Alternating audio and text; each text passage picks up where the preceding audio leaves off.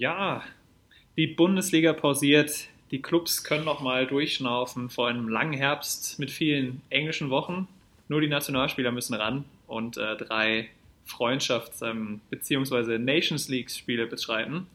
Und ja, wie die Nationalspieler machen wir auch keine Pause und sind heute wieder für euch da mit einer spannenden Folge, wo wir über die Nations League, die Länderspielpause ein bisschen reden wollen, ein bisschen das vergangene Bundesliga-Wochenende Revue passieren lassen wollen und ähm, ja, und noch ein paar andere Themen.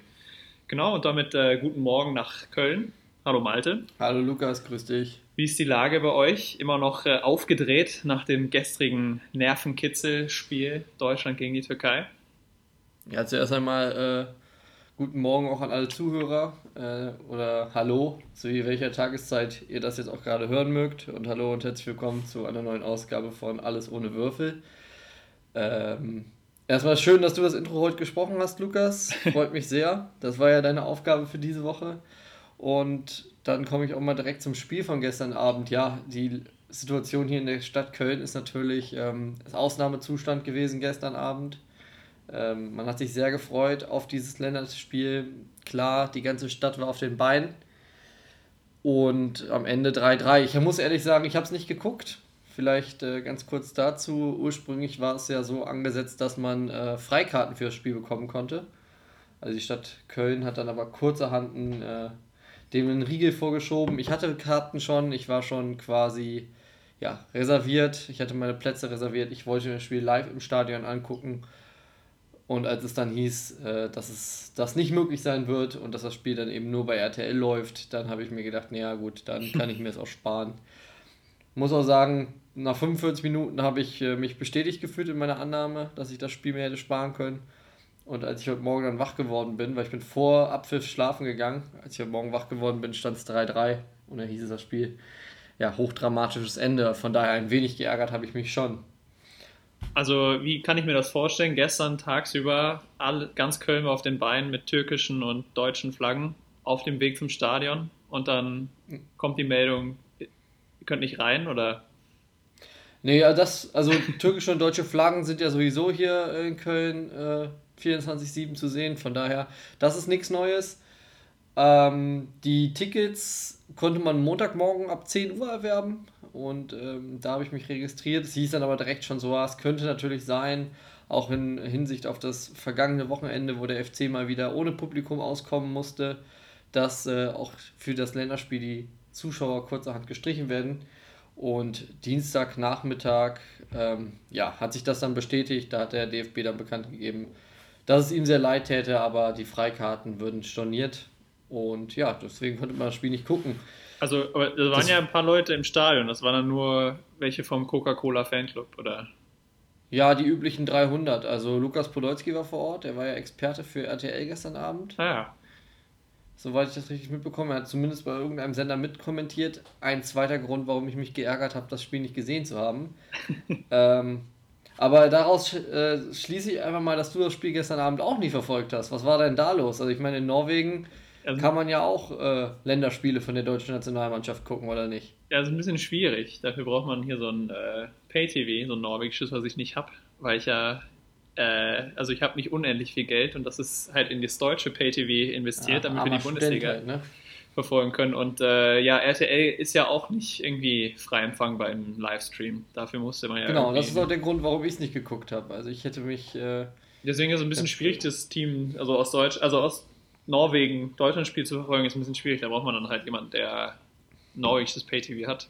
Äh, und das Problem ist bei meinen Freunden hier, die sind auch Fußball begeistert, aber ähm, deren Begeisterung für das deutsche Nationalteam hält sich wie bei mir in Grenzen. Äh, und deswegen, ja, habe ich mir heute Morgen nur die Highlights angeschaut, äh, so wie ich das eigentlich die letzten zwei, drei Jahre immer bei deutschen Spielen mache, seitdem die nicht mehr in der ARD und im ZDF laufen. Ja, wir rumpeln jetzt so ein bisschen direkt rein hier mit dem ersten Thema. Äh, ich habe mir natürlich auch nur die Highlights jetzt noch gerade eben äh, gegönnt von The Zone. Ähm, ja, 3-3 gegen die Türkei, hochdramatisches Ende, aber die Nationalmannschaft, du hast gerade schon gesagt, man ist wenig bereit, da extra Pay-TV für zu zahlen. Ich bin nicht dafür bereit, mir den RTL TV Now Premium-Account zuzulegen. Ja, was, ist, was, was sind so deine Gründe? Ich meine, die Nationalmannschaft in den letzten Jahren, also seit der, mir geht das zum Beispiel seit der WM 2014 so, stetig weniger Interesse an der Yogi 11. Ja, also ich glaube, damit hast du schon die Yogi 11. Ähm, ist bei mir halt ganz ähnlich. Also äh, ich habe ein gewisses Problem mit dem Herrn, der da an der Seitenlinie sitzt. Äh, viele merkwürdige Nominierungsgeschichten über die Jahre jetzt schon hinweg, äh, Rausschmeißgeschichten ähm, und ganz viele verrückte Personalentscheidungen. Und ähm, ja, ich muss auch einfach sagen, diese Länderspiele, also das ganze Bild des DFBs, das kommt alles irgendwie zusammen und deswegen ist so diese Begeisterung. Ich kann mich mit dieser Truppe einfach nicht identifizieren, die da auf dem Platz steht.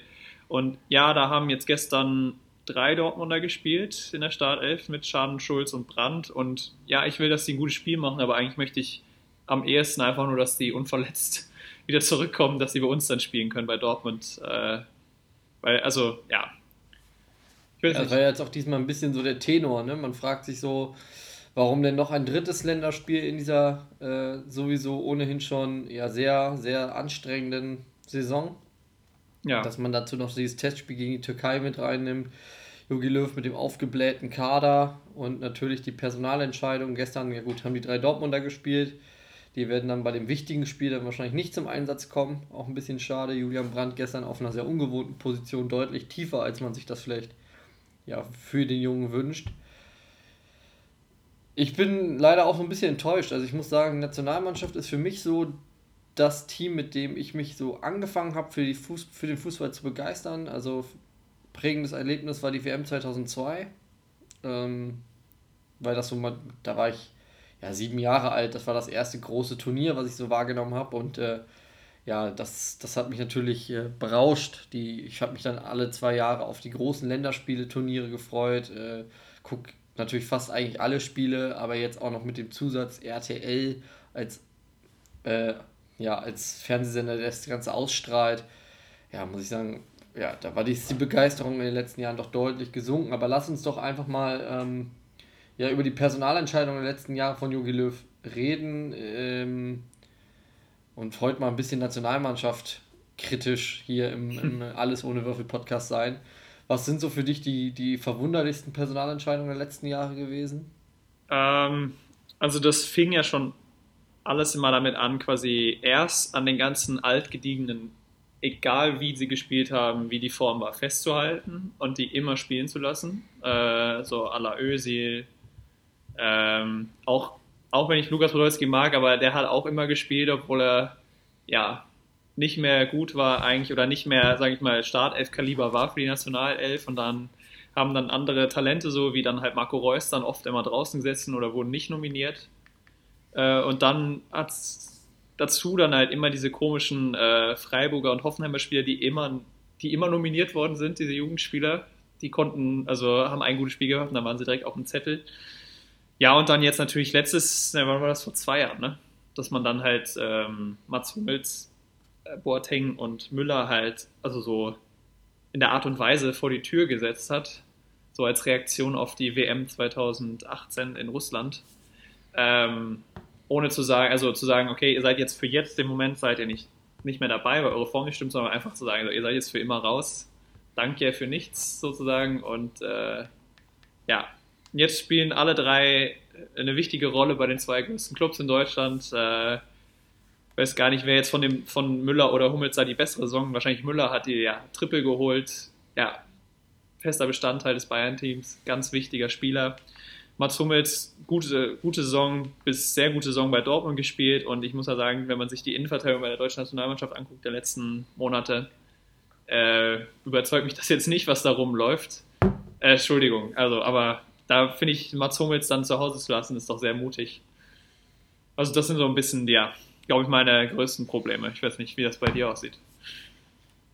Ja, also ähnlich, ne? Ich meine, mit äh, fängt man 2006 an, da fing das ja so ein bisschen äh, mit den Überraschungsnominierungen an. Zwischendurch war das ja auch ganz erfrischend, wer da mal in die Nationalmannschaft durfte, ähm, wer da überrascht hat. Also David Odonko 2006, ich glaube, das war so eine Überraschungsnominierung, über die man sich im Nachhinein dann doch sehr gefreut hat. Ähm, hat ja auch eine ja, ikonische Vorlagen geliefert, aber du hast schon recht, einige Spieler in den letzten Jahren, ähm, dann gab es ja immer wieder die Posse um Stefan Kiesling, ich weiß nicht, ob du dich daran noch erinnern kannst. Ja, stimmt. Der Mann konnte für Leverkusen stechen, wie er wollte ähm, und wurde trotzdem nicht mehr berücksichtigt nach 2010. Ja, da ist irgendwas schiefgelaufen oh. in Südafrika, ne?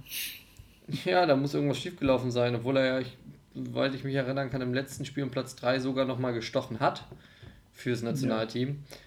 Ähm, klar, äh, auch wenn ich hier als Kölner natürlich den Lukas Podolski Fanclub äh, ja, mit antreibe, ganz klar. Die ganze Stadt steht hinter diesem Mann, aber er war dann doch recht lange in der Nationalmannschaft, wo man sich manchmal gefragt hätte, ob er denn für jedes Spiel und für jedes Turnier dann doch hätte berücksichtigt werden sollen oder müssen. Ähm, dann Jogi Löws Entscheidung 2014. Also ich finde, nach einem gewonnenen Weltmeistertitel kannst du eigentlich nicht mehr sehr viel mehr erreichen. Ähm, ich finde es immer smart, wenn Trainer auf dem Höhepunkt ihrer Karriere sagen, so Leute, war geil, hat Spaß gemacht, ich habe das Maximum rausgeholt, mehr geht nicht und dann gehe ich. Äh, das finde ich immer, ja, finde ich schlau, finde ich, find ich vernünftig. Er hat nicht den Schritt gemacht, er hat gesagt, er möchte bleiben. Ähm, er möchte gerne die Europameisterschaft auch noch gewinnen. Das hat dann 2016 nicht funktioniert. Dann wollte er den WM-Titel 2018 verteidigen. Das ist äh, ja komplett in die Hose gegangen. Und äh, danach, finde ich, hat man beim DFB nicht die richtigen Schlüsse getroffen. Also für mich hätte, hätte man dann einfach sagen müssen, okay, auch wenn er sich verdient gemacht hat, die Nationalmannschaft, aber vielleicht wäre da einfach der Zeitpunkt gewesen zu sagen, wir probieren etwas komplett Neues. Ähm, hat die Nationalmannschaft verpasst. Ich glaube, das ist so ein bisschen das Image darunter gelitten hat. Dann kam die Posse um ähm, ja, Mesut Özil, der Rassismusvorwurf in die Nationalmannschaft. Da möchte ich mich auf keins der beiden äh, Lager stellen. Ähm, möchte nur sagen, dass da, glaube ich, der komplette Umgang unwürdig war. Also auf der einen Seite der Umgang mit Mesut Özil als verdienter Nationalspieler. Ähm, ja, auf der anderen Seite hat er natürlich auch Fehler gemacht, die, äh, ja. Die man hätte anders aufarbeiten müssen. Das Erdogan-Foto hätte man anders ähm, ja, handhaben sollen und viel besser und viel eher klären müssen. Das Ganze wurde so ein bisschen mehr oder weniger über die Boulevardpresse dann auch ausgetragen. Ähm, Mesut Özil hat sich über Twitter gemeldet. Also ich glaube, das hatte, hätte der DFB nicht nötig gehabt, das hätte Mesut Özil nicht nötig gehabt. Das ähm, hat der ganzen Nationalmannschaft kein gutes, gutes Image gegeben. Ja, zumal davor Özil ja immer Number One Lieblingsspieler von, äh, von Löfer und da ja auch, also über Jahre hinweg auch geile Spiele schon gemacht hat. Das möchte, möchte ich jetzt auch gar nicht sagen. Also wenn ich mich da an 2010 erinnere, an die WM und an die Jahre danach, was der in der Nationalmannschaft da immer geliefert hat, das war schon ziemlich geil äh, spielerisch. Ja, war schon. Aber das war dann irgendwie ne? ein sehr merkwürdiges Ende und danach, ja, ich weiß nicht, dann Löws Entscheidung, dann Öse dann manchmal über den linken Flügel kommen zu lassen oder solche verrückten Sachen und nur um Öse halt in, in der ersten Elf zu haben. Äh, das war dann mal ein bisschen schwierig nachzuvollziehen. Ja, definitiv. Und dann, also ich glaube, ja, plötzlich dann das, dieser komplette Kehrtwende dann, ja. Ja, das ist so ein Punkt und ich glaube, da wenn man da so ein bisschen, ähm, ja, sich ein bisschen genauer damit auseinandersetzt, wenn man da eben nicht nur diese, diese ähm, stumpfe Fanclub äh, Powered by Coca-Cola Mentalität mitbringt und alles, was die Nationalmannschaft macht und ist alles geil und alle vier Länder singt man super Deutschland ähm, und schwingt die schwarz-rot-goldenen Fahnen. Ich finde, dann, dann merkt man einfach, dass das alles kein, dass man dieses Image, was man aufbauen wollte, die Mannschaft, dass da nicht viel hinter war, alles eine Marketingidee. Dazu kommen die Ticketpreise beim DFB. Also wenn man jetzt ins Stadion möchte oder wollte in der Zeit vor Corona, wo das noch möglich war, was man da teilweise für horrende Summen zahlen musste, damit man mal ins, die Nationalmannschaft sehen konnte. Klar, der DFB muss seine Kassen auch füllen, ähm, kann ich auch verstehen. Ähm, die müssen auch ihre Spieler bezahlen und alles drumherum.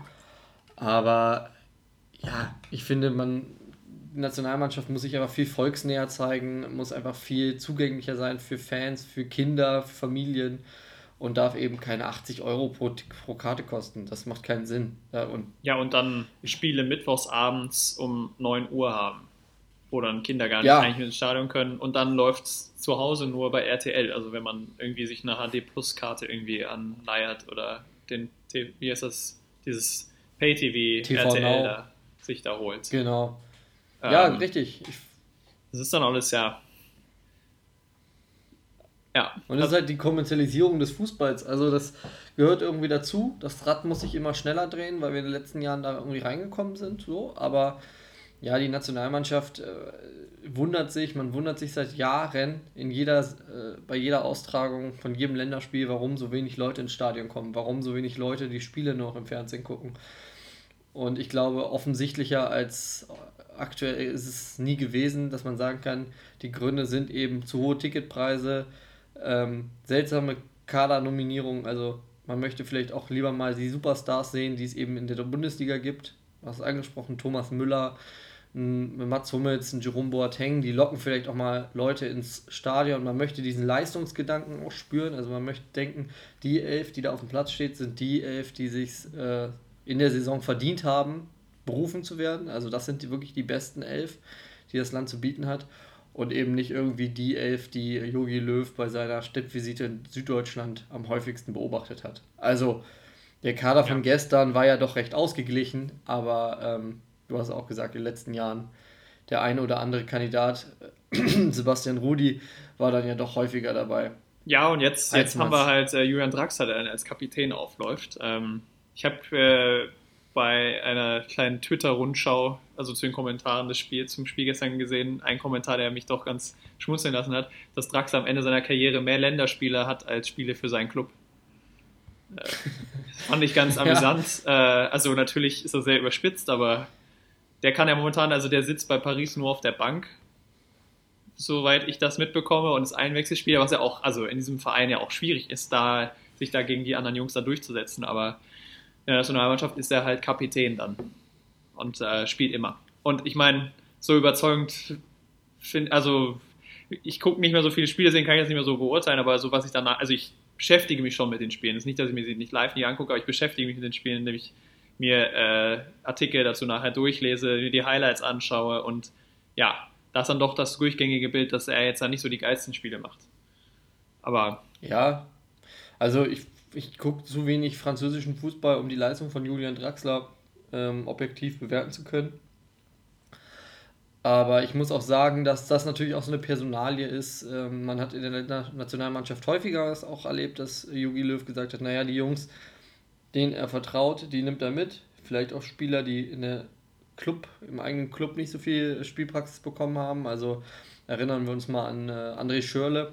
Ja, also der hat auch immer wieder die Chance bekommen, sich über die Nationalmannschaft ähm, ja, zu beweisen und zu zeigen. Und er hat sich ja im Kreise der Nationalmannschaft sehr wohl gefühlt. Hat er ja auch nach Karriereende verlauten lassen, dass das so eine, ja, so eine Adresse war bei der Nationalmannschaft. Da hat er sich immer gut aufgehoben gefühlt. Im Club fiel ihm das deutlich schwerer dann ist so eine Nationalmannschaft natürlich auch super. Also, wenn du dann ein vertrautes Umfeld hast, wenn du da vielleicht Selbstbewusstsein sammeln kannst und wenn das Julian Draxler hilft, dann ähm, bin ich der Letzte, der sagt, dass, dass er das nicht verdient hat. Ähm, auf der anderen Seite muss man auch mal sehen, wir haben hier auch in, in Dortmund einen äh, ja, berühmten Fußballer gehabt, von dem äh, der Herr Löw eine Zeit lang richtig viel hielt und den er dann auch plötzlich hat fallen lassen, als es ja, schwierig wurde für ihn in seiner Karriere. Also ähm, Mario Götze hat nach seiner WM, nach seinem WM-Treffer 2014 kaum noch ein Bein in der Nationalmannschaft äh, auf den Boden bekommen.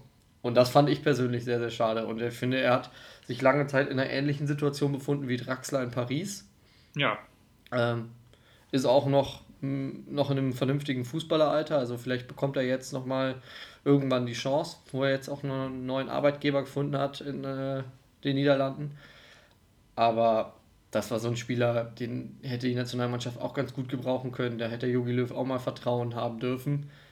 Und das hat mich dann auch ein bisschen enttäuscht. Gerade, ne, ich meine, du weißt es, äh, ist kein, kein äh, Geheimnis, dass ich äh, großer Fan vom Spielertyp Mario Götze bin. Und äh, hätte ihn dann schon ganz gerne das ein oder andere Mal mehr in der Nationalmannschaft gesehen, um eben Spielpraxis und Selbstvertrauen zu sammeln. Ja, also ich fand, also, also das, das kann man auf jeden Fall sagen, in der ersten Favre-Saison, wo Mario dann ja nachher auch mehr oder weniger den Stammstürmer gegeben hat und auch Tore geschossen hat und auch gut gespielt hat. Ja, eine super Rückrunde gespielt hat, ne? Also da hätte man auf jeden Fall mal drüber reden können. Ähm, aber ja. Ja, du hast entweder hast, hast, hast du als Bundestrainer die Möglichkeit, diesen Ansatz zu verfolgen, du willst den Leistungsgedanken, ich glaube, das ist das Vernünftigste, dass du sagst, naja, die besten 23 kommen eben mit. Oder du sagst halt auch mal, naja, gut, die Länderspiele, äh, wenn es nicht gerade die Turniere sind, dienen eben auch dazu, mal den einen oder anderen Spieler sich genauer anzugucken, der vielleicht auch mal im Club nicht die 100% wichtige Rolle spielt, weil es unter welchen Umständen auch immer schwierig für den Spieler ist. Aber du kannst nicht auf der einen Seite so verfahren und auf der anderen Seite so. Also ein Draxler immer das Vertrauen oder jetzt wieder das Großvertrauen auszusprechen und anderen Spielern in der Vergangenheit nicht. Das ja, ist keine klare Linie zu erkennen und das enttäuscht mich natürlich auch, wenn ich äh, mir die Nationalmannschaft mir angucke. Ja. Also ich glaube, wir können so ein bisschen summieren, dass es so ein Gesamtproblem ist, oder? Also das Team überzeugt, also wir können uns nicht mehr so wirklich mit dem Team identifizieren oder es, ist, es reißt uns nicht mehr von den Hockern oder es reißt uns nicht mehr mit. Der Trainer, ja, ist jetzt auch kein Sympathiefaktor aus unserer Sicht und dann kommt dazu der ganze DFB mit seinen Affären und seinen, ja, seinen ganzen Kommuniz äh, ja, seinen ganzen äh, Marketing-Taktiken äh, irgendwie, die sich, ja, sich den Fans näher zu präsentieren, aber man eigentlich da mehr so den das ja ökonomisch im Hintergrund hat und es eigentlich nicht wirklich darum geht, äh, Fan näher zu sein. Ja, ähm, ich glaube, so kann man es gut zusammenfassen. Einfach also dieses komplette. Gesamtpaket dann, was uns quasi, ja, so ein bisschen. Ja, ich weiß nicht, ob die, ob die Länderspiele früher gegen Moldawien und Co., ob die attraktiver waren, also vom, vom Marketing, ne? also für Zuschauer. Aber was man einfach sagen muss, und das ist, glaube ich, das, wenn ich in die Nationalmannschaft gucke, dann möchte ich da die, möchte ich da eine gewisse ähm, möchte ich da ein paar Spieler auch wiedererkennen, die ich, die ich kenne so oder die halt schon lange dabei sind. Inzwischen wirkt das alles so austauschbar. Mal ist der eine dabei, mal der andere nicht. Früher, ich meine, so ein Per Mertesacker, der hat äh, neun Jahre in der Nationalmannschaft gespielt. Lukas Podolski hat auch ewig in der Nationalmannschaft gespielt. Du wusstest einfach, das sind so die Spieler, ne? ob die jetzt immer die Besten, ob das immer das Beste war, was man hätte spielen können, fußballerisch ist nochmal eine andere Frage. Aber das wirkte einfach vertraut. Und ich finde, das ist immer ganz wichtig, dass man irgendwie Nationalmannschaft kennt. Wenn du mich jetzt fragen würdest, ähm, welche 28 Spieler hat er denn diesmal berufen, aus dem Kopf raus könnte ich es dir nicht sagen. Vorher konnte man immer sagen, ja, es waren immer die 20 und dann mal drei Neulinge. Das äh, definitiv und natürlich das Marketing. Aber da kommen wir ja zum nächsten Faktor, was die UEFA macht. Also Thema Nations League, ist das jetzt ein interessanter Wettbewerb oder nicht? Da kann man ja auch ähm, auseinandergehen. Da kann die Nationalmannschaft an sich nichts für, dass man sich für den Wettbewerb wenig begeistert, aber ist ja natürlich auch ein Faktor. Da muss die Nationalmannschaft dann ja mitspielen. Ja, ja, Nations League, gehen wir da jetzt, steigen wir da jetzt ein in das Thema. Ja, würde ich sagen, ja. da sind wir ja dann quasi jetzt angekommen, äh, wenn, wir okay. zum, also, wenn wir zum Modus gehen. Also vom, vom Prinzip her fand ich die Idee ganz nett eigentlich. Ähm, halt quasi diese qualitativ hochwertigen Freundschaftsspiele zu haben, anstatt ähm, ja, Deutschland gegen, weiß ich nicht wen zu sehen. Ähm, und also als Ausgleich zu den äh, Quali-Spielen, die ja meistens dann in die Richtung gehen, dass dann Deutschland dagegen äh, Rumänien, Färöerinseln und weiß ich nicht was spielt, äh, was einfach nicht wenig reizt hat. Deswegen fand ich die Idee eigentlich okay, ähm, dass man dann quasi drei hochklassige Freundschaftsspieler hat. Ähm, oder dann sechs. Also war die Gruppe Holland-Frankreich. Die erste, das war ja eigentlich an sich auf dem Papier, sieht das ja ganz geil aus, denke ich mir. Ähm, aber da, zum einen ist das Problem einfach, dass es viel zu viele Länderspielpausen generell gibt äh, momentan und einfach viel zu viele Spiele für die Spieler und deswegen dann die Qualität, Qualität in diesen Spielen irgendwie nachlässt, aus meiner, also so was ich dann gesehen habe. Ähm, ja, und es ist dann auch einfach zu viel für den Fan. Also ich habe so ein bisschen das Gefühl mittlerweile, ich bin, ich bin halt satt. Also ähm, mir, mir reicht das quasi Bundesliga, Champions League, das ist so für mich so, da, das haut mich vom Hocker und dann halt alle zwei Jahre das große Turnier im Sommer, wo ich mich dann richtig für begeistere. Und dann jetzt dann da noch 100.000 Länderspiele mit dieser Nations League dann zusammen reinzufeuern. Ähm, ja, das ist so für mich, das, das ist einfach zu viel. Ich bin, ja, ich brauche den Geht diesen Wettbewerb einfach ähnlich. Nicht. Geht mir definitiv ähnlich. Ähm, ich habe da auch überhaupt gar keinen Überblick mehr, muss ich sagen. Ich weiß gar nicht, wer da in welcher Gruppenkonstellation ist. Ähm, da als beim, beim ersten Mal jetzt dieser Finalmodus ausgespielt wurde, das muss ja letzten Sommer gewesen sein. wenn ich mich nicht irre, und Portugal gewonnen hat. Kann das sein? Ja, Portugal hat gegen England, Frankreich. nee, England, England, Holland und ich weiß nicht gegen wen gespielt in der Finalrunde. Ja. ja. Ich habe es nicht geguckt, also ich habe nee, kein einziges Spiel davon verfolgt. Ähm, der Wettbewerb reizt mich nicht, ich verliere den Überblick. Ich finde diese Gruppenkonstellation, Dreiergruppen, Vierergruppen, dann haben sie den Modus wieder geändert, dann war Deutschland doch nicht abgestiegen, jetzt spielen sie ja. doch wieder in der höchsten Spielklasse. Das kommt dann auch noch ist dazu. Dann halt auch, ja. Das ist dann halt ein Witz, ne? Also klar, die Attraktivität ist mehr gegeben, wenn Deutschland gegen Spanien spielt, als wenn Deutschland gegen, ähm, jetzt will ich niemanden vom Kopf hauen, aber ich sage, Deutschland spielt gegen Mazedonien ja, dann ist natürlich klar, dass es mehr Leute reizt, dass Spanien Deutschland spielt, weil da einfach mehr Stars auf dem Platz stehen. Das lässt sich besser vermarkten, etc. Die Leute wollen womöglich lieber ins Stadion, ist ja jetzt aktuell nicht möglich.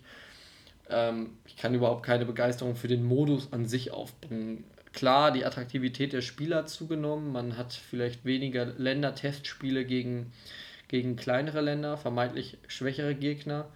Allerdings muss ich auch sagen, das hat schon früher auch Bock gemacht, sich mal so einen Kick anzugucken. Deutschland in der Europameisterschaftsquali gegen die Färöerinseln. Und dann ist das Spiel eben nur 2-0 ausgegangen oder äh, nur 1-0 oder wie auch immer. Und dann hat sich äh, Rudi Völler danach bei Weidemar Hartmann aufgeregt. Also ein bisschen der Kick ist ja auch da, dass die, die Großen mal gegen die Kleinen äh, stolpern. Finde ich, ist bei den Länderspielen immer ganz geil. Ich finde es immer cool, wenn der Underdog auch mal was gibt, ähm, was keiner erwartet. Äh, Stichwort Island bei der Europameisterschaft, das hätte ja niemand für möglich gehalten. Und äh, solche Highlights einfach im Laufe des Jahres zu haben. Qualifikationen für die Wettbewerbe fallen ja nicht weg, die müssen ja trotzdem gespielt werden. Ja, genau, das, das heißt, ja, also das, aber es würde dann reichen aus meiner Sicht, einfach diese Quali zu haben. Ja, und dann muss man auch dazu sagen, gut, wir sind dieses Jahr in einer außergewöhnlichen Situation. Ich hoffe, dass wir in so einer Situation nicht äh, dass wir da zum einen möglichst schnell rauskommen und äh, auch nie wieder reinkommen, sodass die nächsten Saisons auch wieder normal verlaufen. Wobei in Hinsicht auf die Weltmeisterschaft 2022 in Katar äh, darf man sich auch schon nochmal anschneiden, wie das dann im Rahmenkalender des, ja, das haut auch wieder alles des Fußballs wird. Aber äh, ob es wirklich nötig ist, diesen Wettbewerb stattfinden zu lassen, klar, Sponsorenverträge sind alle abgeschlossen, aber ob man das wirklich braucht in einem Jahr, wo Corona ohnehin schon den Fußball ähm, ja, auf die Kippe stellt. Jetzt haben wir auch beim, beim BVB den ersten Corona-Fall mit Manuel Akanji und ja. das wird nicht der letzte gewesen sein.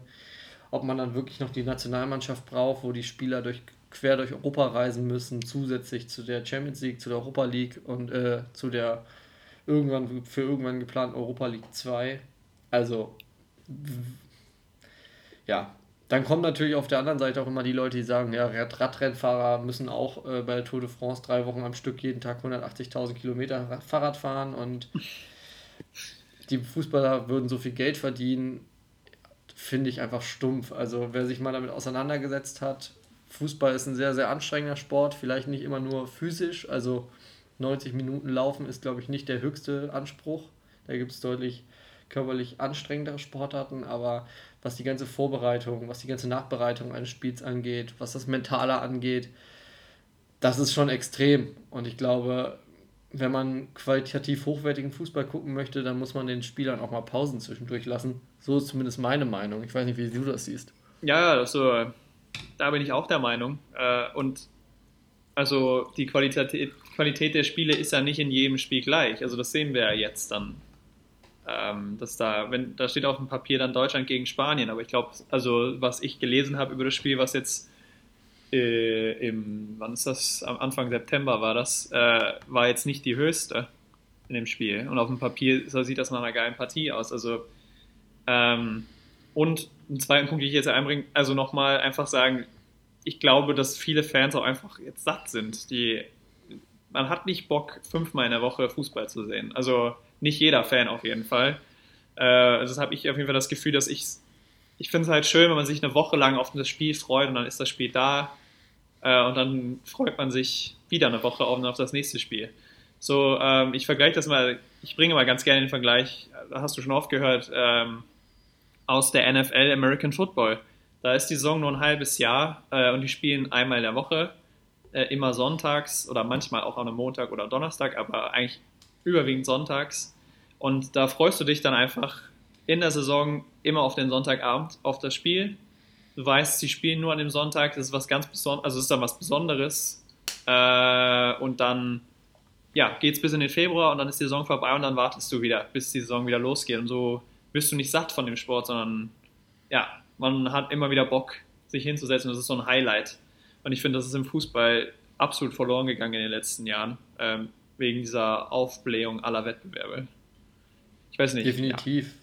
Das sehe ich genauso. Also bin ich voll bei dir. Vielleicht nochmal kurz zum Nachtrag das Spanien-Spiel Deutschland. Wir hatten das ja damals, glaube ich, in der in der ähm, besprochen auch. Ähm, ich weiß nicht, ob das in die Ausstrahlung angekommen ist hier im Podcast, aber das war ja so absurd. Da war der Toni Kroos und der Thilo Kehrer in der deutschen Nationalmannschaft und auf der anderen Seite waren da auch ein, zwei Spieler, die hatten kaum, äh, die waren kaum im, in der Vorbereitung drin gewesen. Ähm, die sind quasi ohne Vorbereitung direkt zur Nationalmannschaft gereist und haben dann ihr erstes Nations League Pflichtspiel, in Anführungszeichen Pflichtspiel, äh, machen müssen da kann man dann eben auch nicht erwarten, dass das das geilste Fußballspiel der Welt wird. Also das ist was anderes, als wenn Deutschland gegen Spanien im ähm, vollem Saft stehend am Höhepunkt von so einer Fußball-Weltmeisterschaft mit den ganzen Emotionen und allem drum und dran aufeinandertreffen, sondern es war für viele der erste äh, vernünftige Kick seit, ja, seit der Sommerpause. Ist dann natürlich auch schwierig. Ne? Und was du gesagt hast, die, diese Aufblähung, es gibt zu viele Spiele, ja, sehe ich genauso. Für mich ist das immer das größte Highlight, Wochenende Bundesliga, dann äh, spielt der BVB, dann spielen die anderen Mannschaften, dann passiert was, dann, äh, ja, dann guckt man sich das an und dann redet man zwei, drei, vier Tage in, unter der Woche über die Ereignisse vom Wochenende.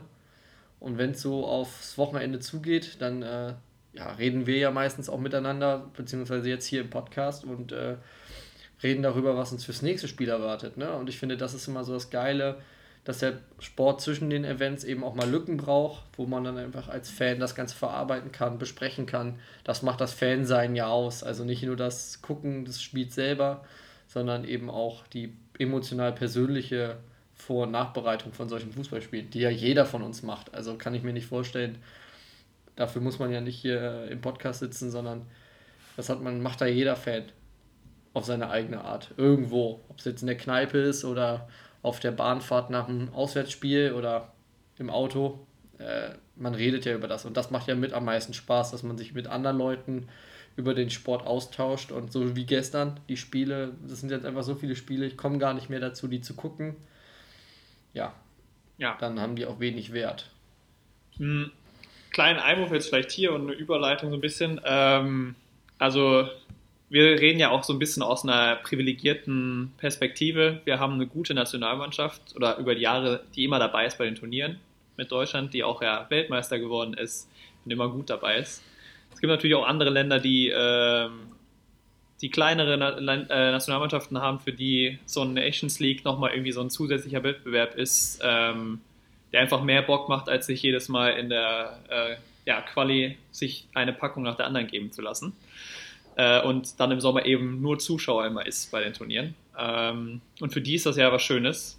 Deswegen, ich versuche jetzt einfach so ein bisschen äh, was Positives darin zu sehen. Also die Nations League ist da und für die kleineren Teams ist es was Schönes und ja auch eine Möglichkeit, sich zu qualifizieren. Ähm, und ich bin ja gerade in Norwegen für mein Studium hier und die Norweger sind halt eine dieser Nationen, die jetzt dank der Nations League eine Chance haben, sich doch noch nachträglich äh, für die Europameisterschaft nächstes Jahr dann zu qualifizieren. Ähm, genau, und die haben heute ähm, ihr erstes Playoff-Spiel gegen Serbien. Und wenn sie das gewinnen, spielen sie dann gegen den Sieger aus Israel und Schottland im November in der zweiten Länderspiel oder dritten Länderspielpause dann. Ähm, genau, und da entscheidet sich dann, und wenn sie die beiden Spiele gewinnen, können sie dann zum ersten Mal seit dem Jahre 2000 wieder mit zu einer Europameisterschaft. Ja, das ist natürlich für die, für die Nation cool. Also ich möchte das jetzt auch gar nicht für alle Fans äh, absprechen. Das ist ja genauso wie wenn wir über die Europa League sprechen. Ähm, dann äh, sagen wir auch so, wow, was ist ein Wettbewerb, donnerstags abends, bla bla, halbleere Stadien. Für andere Fans von anderen Vereinen ist das vielleicht das Allergrößte. Also, ne, für so, ich sag jetzt mal, ich bin auf dem äh, anderen Auge ja auch Fan vom SC Freiburg in irgendeiner Hinsicht und interessiere mich dafür. Und wenn die natürlich in der Europa League spielen, dann ist das auf einmal ein richtig geiler Wettbewerb für die Zuschauer, ne? weil das ein Highlight ist. Ja, oder schau dir Frankfurt ich mich natürlich, an. Ne? Wenn, oder Frankfurt, das war ja mega geil für die. Also da will ich gar nicht absprechen.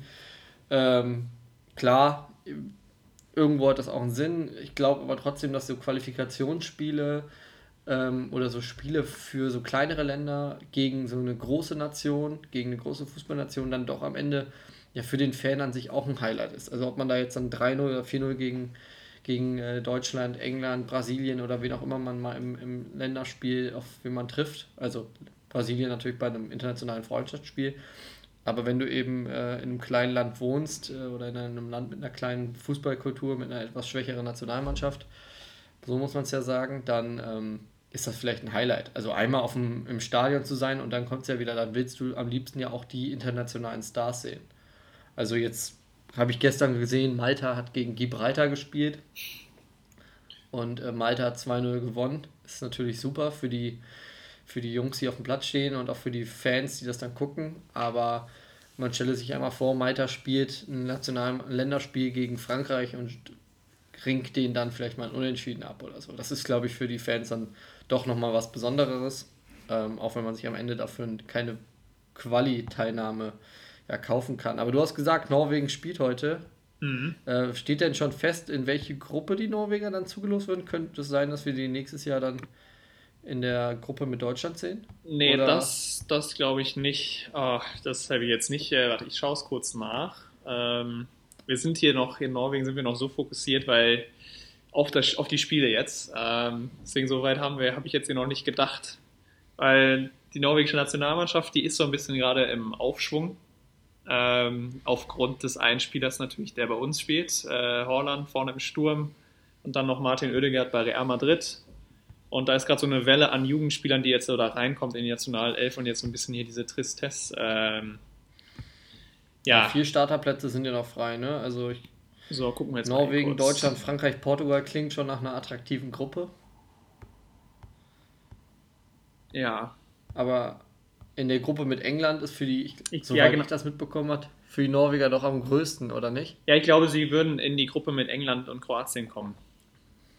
Das ist ja so ein komischer Schlüssel irgendwie, wie das jetzt aussieht. Ähm, ja, ich glaube, sie würden in die, wenn ich mich richtig erinnere, an die Gruppe mit England, Kroatien und Tschechien kommen.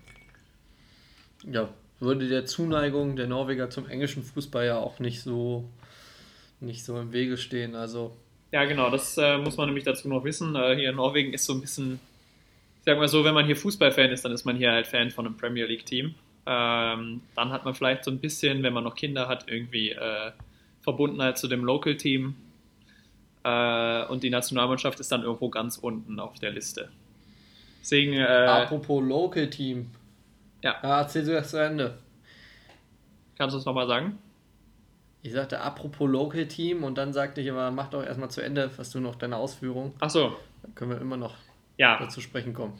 Ähm, ja, genau. Und äh, jetzt ist hier so ein bisschen die Aufbruchsstimmung da und dafür müsst, also deswegen ist da so ein bisschen Druck drauf, weil die Norweger sind noch so ein bisschen skeptisch über, über die Spiele jetzt. Ähm, also ich glaube, wenn Norwegen sich qualifizieren sollte in diesen zwei Finals, die sie jetzt haben, äh, und dann nächstes Jahr echt bei der Europameisterschaft dabei wäre, dann würde es hier so einen kleinen Boom auslösen. Weil die Norweger sind Fußball verrückt, nur halt extrem ähm, ja, frustriert aufgrund der heimischen Liga und äh, der heimischen Nationalmannschaft. Aber jetzt diese Truppe, die, äh, ja, ich will mal sagen, die hat das Potenzial, begeisterungsfähig zu sein. So viele junge Spieler. Und ich meine, Holland kennen wir ja auch aus Dortmund, der hat kein Problem, da irgendwie äh, das Publikum mitzureißen. Und wenn der jetzt anfängt, also er hat jetzt drei Länderspiele und schon drei Tore, also macht da genau weiter, wie er auch auf Clubebene spielt oder auch in den Jugendnationalmannschaften. Und wenn der erstmal anfängt, jetzt richtig für die Nationalmannschaft zu klingeln äh, und ja, Tore zu schießen, ich glaube, dann äh, würde hier auch die Begeisterung hochgehen. Und dann hat man noch Martin Oedegaard, der spielt jetzt bei Real Madrid und Zidane wollte ihn ja auch äh, unbedingt jetzt dieses Jahr auch in seinem Team haben und der kommt auch Spielzeit. Ähm, genau. Und dann gibt es noch andere junge Spieler, die jetzt dann äh, in der Premier League spielen, mit Sander Berge zum Beispiel. Jetzt hat AC Mailand sich gerade noch einen Jungen aus der norwegischen Liga geholt. Ähm, also ich sag mal so, das Potenzial ist da, aber dafür müsste das Spiel heute gewonnen werden und dann das Spiel im November. Kann man das, äh, kann, wo kann man das gucken? Gibt es das äh, bei The Zone? Das Spiel läuft heute bei The Zone, auch mit äh, deutschem Kommentar. Vielleicht gucke ich da mal mit rein. Ja. Ähm, du hast gerade gesagt, Local-Verein, da wollte ich reinhaken. Also, und die Fußballverrücktheit der Norweger, ich meine, ich habe es ja mit dir zusammen erleben dürfen. Waren ja mal gemeinsam in Norwegen in einem Fußballstadion bei dir in Bergen, bei Brannbergen. Ich glaube, Ålesund war der Gegner, kann das sein? Spricht man das so aus? Äh, ja, das spricht man so aus. Ålesund und äh, ja, es war kein fesselnder Kick. Also die Stimmung war ganz gut, muss ich sagen. Also nicht ver vergleichbar mit natürlich mit den, mit den deutschen Stadien. Das Ganze ist ein bisschen mehr so Familienevent, wenn man das so beschreiben darf. Ja, ich glaube. Es ist wie ein Kinobesuch, mehr oder weniger. So, keine Aber es gibt auch Popcorn genau. am äh, Stadionkiosk und es gibt kein Bier. Nein, ähm, das ist verboten. Würde wahrscheinlich, er würde wahrscheinlich eh 25.000 Euro kosten, eine, ein, ein Becher Bier Richtig. in Norwegen im Stadion. Von daher macht das da auch wenig Freude, Bier zu trinken. Aber das hatte tatsächlich mehr so einen familiären, familiären Charakter, war jetzt nicht, nicht schlecht, war auch mal schön, aber du warst, hattest ja eine Aufgabe. Ich hatte auch eine Aufgabe. Ähm, und jetzt, wo wir gerade beim norwegischen Fußball sind, wann sehen wir endlich mal das Stadion von Brandbergen? Ähm, aus deiner Perspektive? Es ist jetzt geplant für Sonntag. Ähm, da ist das Wetter wohl ganz gut und da habe ich auch Zeit, da rauszufahren zum Stadion. Es ist halt nicht direkt hier im Zentrum. Äh, und an den Tagen, wo ich Zeit gehabt hätte, war das Wetter jetzt nicht so super. Deswegen ähm, ich schaue jetzt noch mal kurz in den Wetterbericht für Sonntag. Strahlender Sonnenschein vorgesagt, vorher gesagt. Und ich hoffe, dass ich dann da mal eine kleine Tour am Stadion vorbei machen kann. Ähm, ja, würde mich auf jeden Fall freuen. Ja, wie gesagt, es ist halt momentan, die haben jetzt das Stadion noch mal ein bisschen erneuert und da früher waren die Ecken offen. Das heißt, man konnte dann auch von außen reinschauen. Ich bin jetzt gerade ein bisschen unsicher. Ich glaube, es geht jetzt momentan halt nicht mehr. Deswegen jetzt nicht zu viel erwarten. Ähm, aber auch ein kleines Licht am Ende des Tunnels. Die äh, norwegische Regierung hat jetzt quasi Großveranstaltungen für draußen für 900 Leute freigegeben. Ähm, das heißt, dass jetzt vielleicht sogar bald möglich ist, auch wieder ins Stadion zu gehen, ähm, wenn es da noch ein bisschen weitergeht und da ein offener Verkauf, ein freier Verkauf stattfindet. Und dann nehme ich euch natürlich mal auf dem Instagram-Channel mit ins Stadion. Das ist natürlich klar. Ja, würde mich natürlich sehr freuen. Zum einen ein paar Eindrücke äh, nochmal aus Norwegen zu sammeln. Zum anderen natürlich für dich, damit du dein Groundhopping ein bisschen vorantreiben kannst. Ähm, wir beide brennen ja schon arg darauf, mal wieder Fußballspiel live zu sehen. Ich habe es ja auch noch nicht geschafft im Stadion. Flieg jetzt aber wahrscheinlich nächste Woche in Urlaub, toi toi toi, wenn alles klappt. Und dann werde ich versuchen, auch ein Fußballspiel aus meinem Urlaubsort ähm, ja, zu zeigen. Oder zumindest vielleicht mal, zumindest bis zum Stadion zu gehen. Mal gucken, ob ich reinkomme, ob es Tickets gibt. Das lässt sich leider nicht so gut herausfinden. Es ist dann doch eine eher kleine Liga, ein eher kleiner Fußballstart. Von daher mal gucken, ob das was wird. Meine Aufgabe, Ron-Robert Zieler wollte ich ja vorstellen, würde ich eben auch auf nächste Woche schieben. Wenn wir dann auch wieder in die Vorbereitung auf die Bundesliga gehen. Ja, würden. sollen wir noch kurz über, über das Wochenende sprechen, jetzt hier Bundesliga? Das haben wir jetzt noch gar nicht geschafft. Ich wollte die Sendung jetzt noch nicht direkt abbrechen. Äh, ich wollte eigentlich jetzt überleiten, dass wir quasi sagen, jetzt gehen wir mal wieder zurück in den heimischen Sport. Ja. Und dann zur Bundesliga. Ja klar. Genau. Da ist ja auch einiges passiert am Wochenende. Du hast, wir hatten die eine oder andere richtige Prognose dabei. Äh, wer unseren Instagram-Feed verfolgt und wer die letzte Folge aufmerksam gehört hat, der weiß, dass der ein oder andere Tipp, der während der letzten Folge abgegeben wurde, auch sich erfüllt hat. Ähm, wollen wir mit Dortmund anfangen? Ja. 4-0 zu Hause gegen Freiburg. Das war ja ein Lichtblick, oder? Also nach der Woche mit den zwei Niederlagen tat das Spiel am Wochenende so richtig gut. Ja, aber ich muss sagen, die ersten, wie lange hat es gedauert? Ersten 30 Minuten, das war schwere Kost. Da hat sich bei mir schon wieder ein bisschen, da haben sich Sorgenfalten gebildet auf der Stirn. Ähm, aber dann kam der Dosenöffner. Und dann äh, war es gut. Dann war es ein richtig schönes Spiel, hat Spaß gemacht zum Zuschauen, geile Kombination. Da war alles ein bisschen befreiter. Ähm, ja, und dann war es der Dosenöffner, den wir uns, glaube ich, also, oder der, das Spiel, was wir uns vorher auch im Tipp ja vorgestellt hatten. Leider hatte Passlack äh, dann am Ende noch ein bisschen was gegen meinen 3-0-Tipp und hat dann noch das 4-0 gemacht. Äh, aber sonst war es halt das Spiel, was wir ja vorher auch getippt hatten, oder? Ja, es war so, war ziemlich so, wie, wie ich es eigentlich erwartet habe. Hat ein bisschen länger gedauert. Lag natürlich auch an der Spielweise der Freiburger, ähm, die ich absolut respektabel fand. Also Freiburg hat das für meiner Meinung nach der ersten halben Stunde auch richtig gut gemacht. Später wurde es dann schwieriger, weil BVB dann auch später besser ins Pressing reingekommen ist und auch besser ähm, ja, Fehler erzwungen hat. Erste halbe Stunde, hast gesagt, war viel so Ball hin und her schieben, wenig Tempo. Ähm, ja, viele unnötige Ballverluste auch, gerade in der Auftaktphase oder Anfangsphase, fand ich auch ein bisschen schwach. Man muss natürlich dann ähm, Gio Reyna und äh, Erling Haaland, glaube ich, ja, besonders hervorheben. Das war sensationell gut. Ja. Also richtig geil von den Zweien. Ähm, gute Torchancen, viele Torchancen. Ähm, für mich ein rundes Spiel. Also Holland, so wie man ihn gewohnt, wie man ihn kennt, äh, gerade beim, beim 1-0. Ähm, ja, auch das 3-0 war ja der Hammer. Also wie er den halt reinballert ins obere Eck, ohne irgendwie da lang zu fackeln. Das ist so eine aber auch stark. Ja, unnachahmliche Art des, Absch also des Torabschlusses, wie ich finde. Ähm, weil er die quasi, also die einfach platziert und so knallhart da dem Torwart immer um die, um die Ohren haut, die Bälle. Ähm, ja. Ja, und dann also Ich habe hab für mich beim 1-0 stehen, klassischer Holland-Treffer, das 1 zu 0. Ja. Ich finde immer bemerkenswert sind diese, also diese, diese Läufe, wenn er da äh, mit Tempo reinzieht. Ja, und dann so vorgebeugt, ne? mit dem Rücken krumm, quasi so vorgebeugt, wie so eine Maschine dann in diese Schnittstellen reinrennt. Dann marschiert er dann, also das ist schon charakteristisch, ja. so typischer Holland. Und dann braucht er eben auch nur den einen Kontakt in der Box und der Ball äh, geht rein. Also ja, fand ich, fand ich sehr, sehr gut.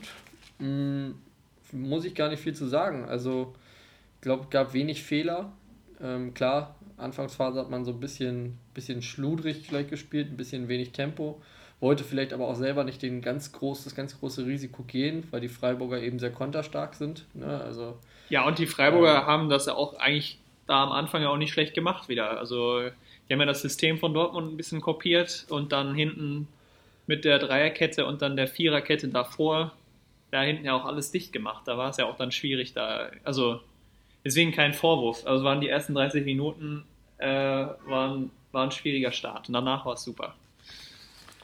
Definitiv. Und ich fand auch gut beim BVB, wir haben das schon mal besprochen, dass es nicht so dauerhaft äh, versucht wurde, da zu pressen. Man hatte bis zur 90. Minute irgendwie Kraft noch dafür. Man hat immer wieder so Akzente gesetzt. Und gerade so in der zweiten Halbzeit, so ab der 60. Minute, hat der BVB meiner Meinung nach, vielleicht hast du das anders gesehen, ähm, ja, wieder mehr Druck gemacht, wieder mehr Pressing gespielt und eben ist dann auch wieder zu mehr Chancen gekommen. Ähm, ja, fand ich, war ein gelungener Auftritt. So muss man es zusammenfassen. Ich habe ich hab ab der 75. Minute dann weggeschaltet in die Konferenz, weil dann auf den anderen Plätzen doch jede Menge los war. Da war es ja deutlich knapper bei vielen Spielen. Von daher, ja. ja also ich, war ein gutes Spiel. Ich würde vielleicht noch festhalten, ähm, erstmal das letzte Tor, dann das 4-0. Äh, einfach was jetzt so charakterlich diesen Typen einfach noch geiler macht, dass Erling Holland da den Ball dann äh, querlegt ähm, obwohl er selber eigentlich so torgeil ist, um das jetzt mal so platt auszudrücken. Äh, und ein absoluter Stürmer ist, der eigentlich, glaube ich, schon sich auch am Ende irgendwie der Saison gerne die Statistik anschaut und da auch oben stehen will an der Torjägerliste. Und der den Ball aber querlegt auf Felix Passlack, der ja für den das die Welt bedeutet hat, würde ich mal sagen, ja. In seinem zu Hause in seinem Stadion, wo er, also bei dem Verein, wo er aufgewachsen ist, ähm, da jetzt dann auch sein erstes Bundesligator zu machen, hat er schon in der Champions League da auch getroffen, aber ja, das war natürlich der Hammer äh, für, für Felix Passlack, so ein bisschen jetzt auch dann die Kirsche noch auf dem, auf dem Eis hier der ersten Saisonphase jetzt, äh, dass er jetzt absolut eine Option ist, Spielzeit bekommt, jetzt hat er noch ein Tor geschossen. Äh, und als letztes, wir haben über die Standardschwäche geredet und uns ein Standardtor gewünscht und äh, das haben wir dann auch kurz nach der Pause direkt bekommen. Äh, ja, ich weiß jetzt nicht, ob sie das jetzt sich dann, ob das jetzt so eine krasse Eckenvariante war. Ich fand, es sah eher ein bisschen nach einem Stellungsfehler der, Hamburg, äh, der Freiburger Abwehr aus. Aber trotzdem schön, mal wieder ein Eckentor gesehen zu haben, nachdem wir auch letzte Woche darüber geredet haben. Ja, stimmt. Das war so ein bisschen die zweite Prognose, da hast du recht, definitiv. Ähm, ja, ansonsten einige ungewohnte oder un, un, unerwartete Ergebnisse am Wochenende. Wenn man jetzt mal weggeht vom BVB, glaube ich, müssen wir nicht mehr viel zu sagen. Ich habe wieder den Tippspiel, das Tippspiel gewonnen am Wochenende. Knapp diesmal.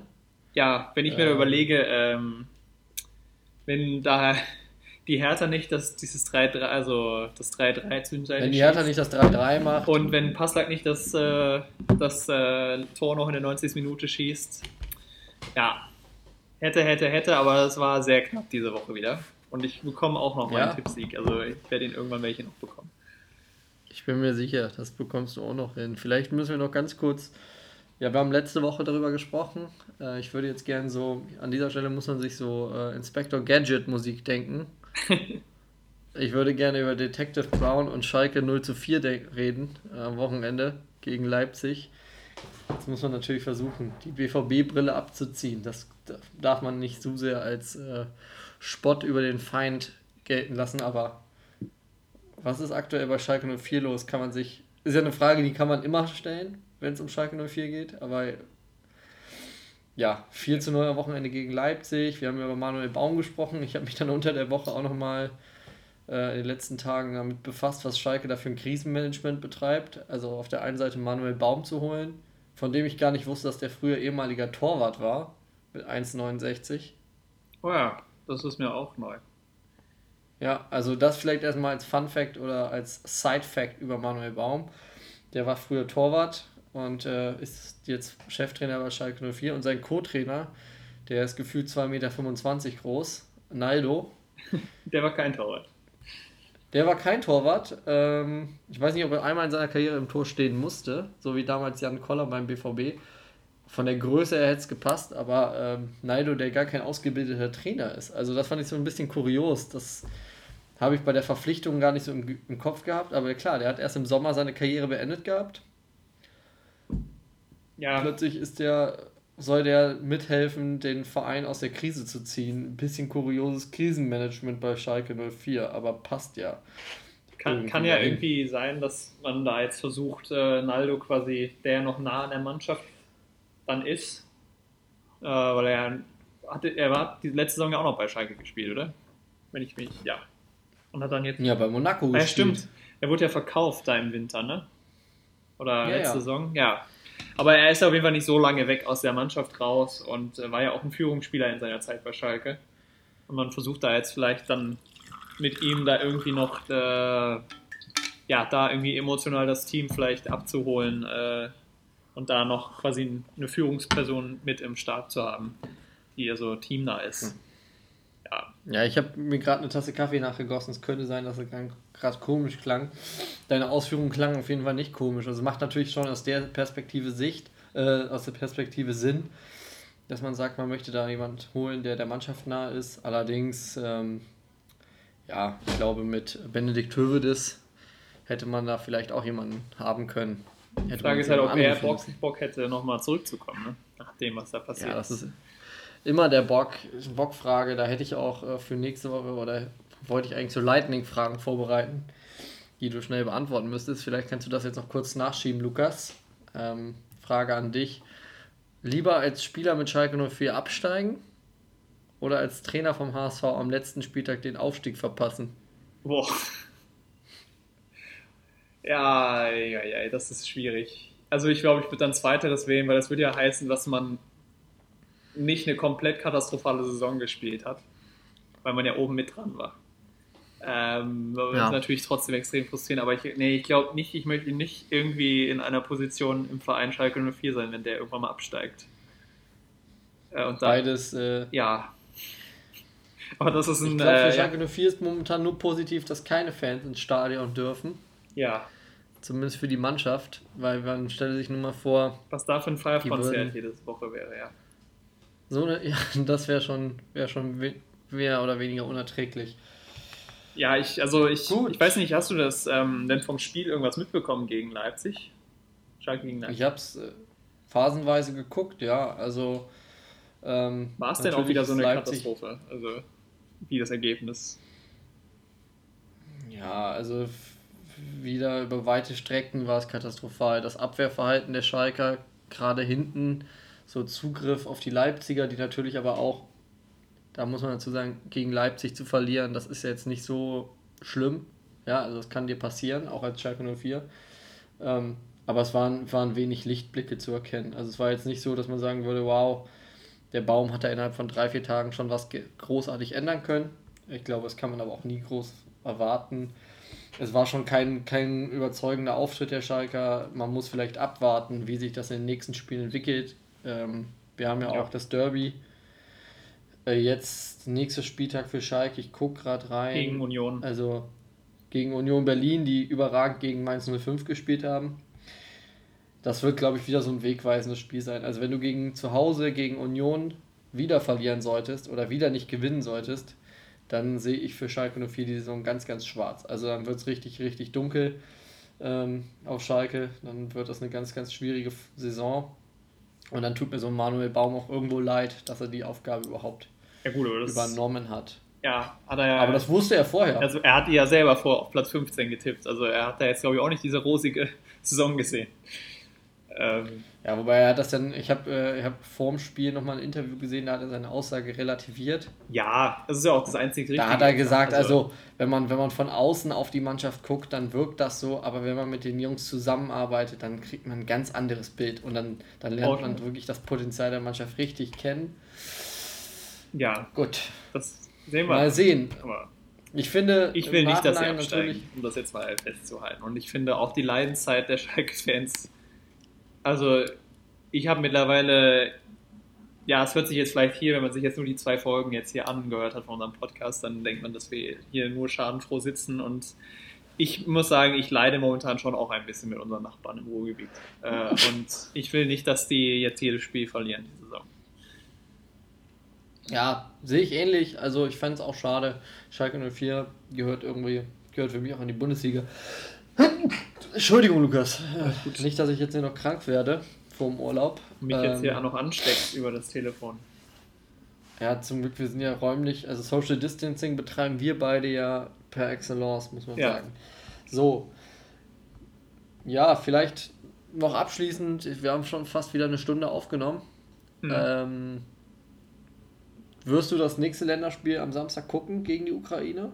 Nein. Aber ich werde Nein. heute gucken. Heute mit Norwegen okay. gegen Serbien werde ich gucken, weil anders als für die deutsche Nationalmannschaft brenne ich für diese norwegische. Nein, ich brenne nicht, aber äh, ja, mit der Mannschaft kann ich mich so ein bisschen identifizieren aufgrund unseres Stürmers, äh, Erling Haaland und ähm, ja, ich weiß nicht, am Sonntag, am Samstag vielleicht, wenn ich zu Hause bin, ich sehe gerade, das läuft, das Spiel läuft dann ja sogar bei der ARD. Ähm, schaue ich dann da vielleicht mal rein. Ja, vielleicht ganz kurz um, dazu ein kleiner Fun Fact. Also bei bei der Ukraine zumindest unser Gegner am Sam oder Gegner der deutschen Nationalmannschaft für Samstag, die haben auch gestern gespielt, sind 1 zu 7 untergegangen gegen Frankreich. Ähm, Kamavinga hat da getroffen, das überragende Talent äh, ist Frankreich. Aber viel witziger, auf der Bank von der Ukraine sitzt aktuell ein 45-jähriger Ersatztorwart, oh der seine Karriere eigentlich vor drei Jahren schon beendet hat. Warum sitzt er ähm, da? Ja, aus Mangel an Torhütern. Also es sind oh, nicht ja. genügend qualifizierte Torhüter wohl gesund aktuell in der Ukraine. Wow. Und er ist wohl eigentlich Co-Trainer oder Torwarttrainer der Nationalmannschaft. äh, hat auch 92 Länderspiele schon insgesamt gemacht und ja, musste jetzt, sitzt jetzt auch wahrscheinlich gegen Deutschland wieder auf der Bank. Äh, der Mann heißt Alexandre Schofkowski, wenn ich es richtig ausspreche. Äh, Vielleicht findet er seinen Ländereinsatz, Länderspieleinsatz gegen die Nationalmannschaft, gibt sein Comeback. Das würde mich persönlich sehr freuen. Habe diese Meldung auch direkt an meinen Vater weitergeleitet. Vielleicht besteht Story. für ihn ja auch noch. Wie bitte? Das wäre auf jeden Fall eine Story, ja. ja, und ich habe es an meinen Vater weitergeleitet. Vielleicht gibt es für ihn ja auch nochmal Hoffnung. Äh, wenn, das Torwart-Comeback.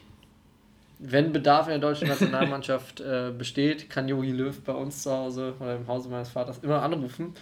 Und äh, zweites Spiel, was am Samstag läuft, äh, Borussia Dortmund testet am Wochenende gegen Anderlecht. Ähm, mal gucken, was es, was es da gibt. Die verbliebenen Spieler, so viele sind es ja nicht.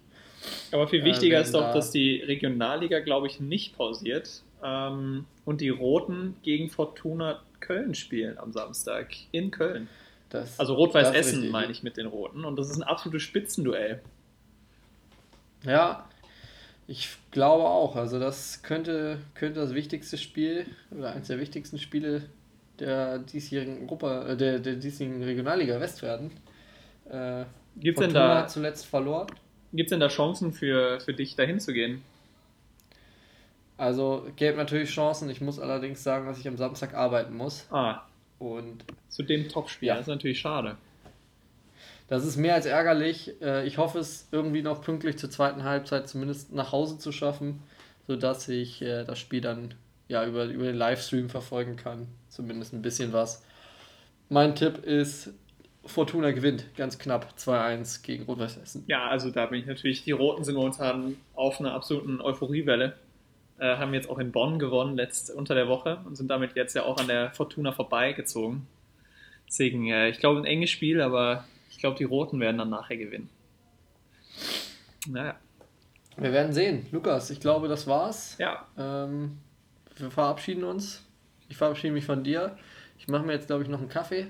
ja, macht es. Ähm, eine zweite Kanne für heute und äh, ja, wünsche allen Zuhörern viel Spaß bei der Nationalmannschaft am Wochenende.